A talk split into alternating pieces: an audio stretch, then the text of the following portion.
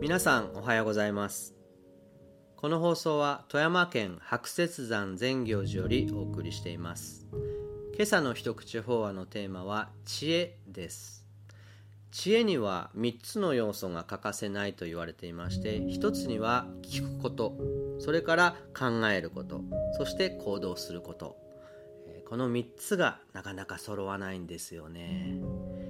子供に声をかける時にも準備をしたかとか勉強したかっていうことを聞くと分かっとるっていう返事が返ってくることがあります。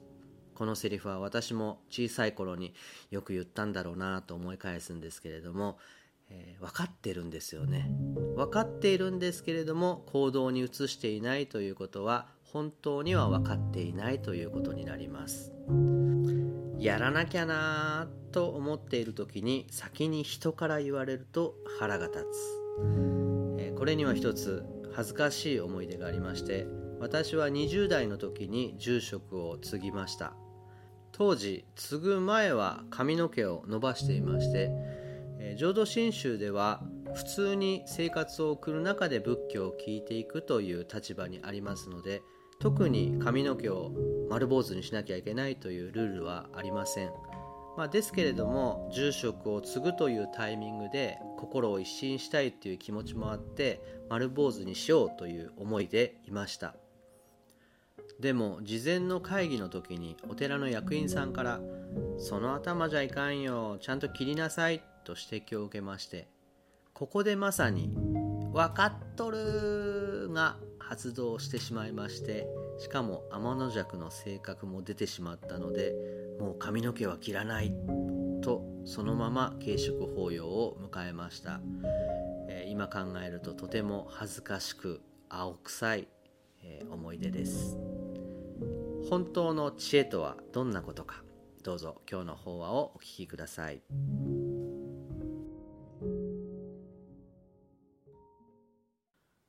行動に移して知恵がつく。名人達人になる方法のおしまいは知恵の目を開けということであります。ことに挑んで知恵がなく正しい判断ができないようではいくら力があってもうまくはいかない。でこの知恵の目を開くにはどうすればよいかといえば門、死、主の3段階があると言われていて耳で聞き試作しそれを取得していくわけです。これはなかなか味のあるところで聞いただけでは知恵とは言わず考えただけでも知恵とはならずこれを身につけて行動に移してこそ初めて知恵ある人と呼ばれるんです。いつだったか将棋の大山名人の名人談義を聞いたことがありますが将棋で一番難しいのは自分の負けを自分に納得させる時だそうでなるほどなぁと思った。ね。ほら今私は名人の話を聞いてなるほどと思ったと言ったでしょ？聞いて思ったんですよね。ところが3番目の主つまり体で覚えるというところが抜けているから大山さんの知恵が身についたわけではない。それどころか相変わらず負けを負けと知らず負けるはずがないそんなはずはないと浅ましくも腹を立てたり愚痴をこぼしたりの毎日です。まあそれはさておきその大山さんの名人談義ある時名人戦の対局である旅館へ出向いた。そしていよいよ勝負が始まりそれこそ全神経を集中させ知恵を絞っての対局となった。序盤戦局面の展開を見ないまま休憩となった。名人たちが席を立つとそこへ一人の男が入ってきた。じっと部屋の中のある一点を凝視してすぐに引き下がった。そしてこの男がつぶやいた。部屋に入って右側の人が勝ちだな。勝負は始まったばかりで勝ち負けは本人にもわからない時なのにこう言ってのけた。で、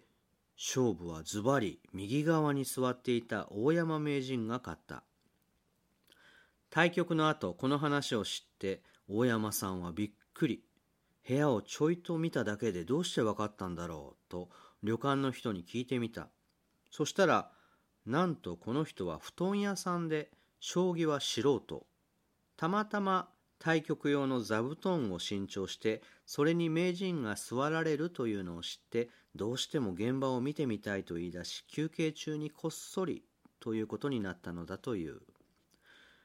でもなぜ名人の勝ちと分かったのかと言いますとこの布団屋さん盤面で判断したわけではなく自分の作った座布団で分かったのだと言います。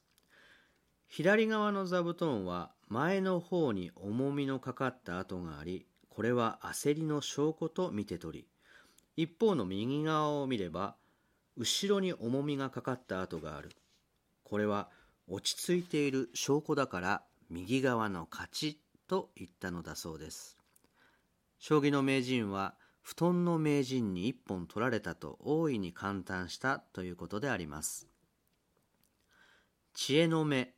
それは多くの門と深い死と厳しい修行の中から生まれる迅速適切な判断的確妥当な処置や行動をなすことができる能力であります。我ら凡人に一番欠けている目ではありますが何とか少しでも身につけたいと願わずにはおれません。ああまたやっちゃった。修行抜きの願いなんて何の役にも立たないのにね。やっぱり程遠いか。名人達人は。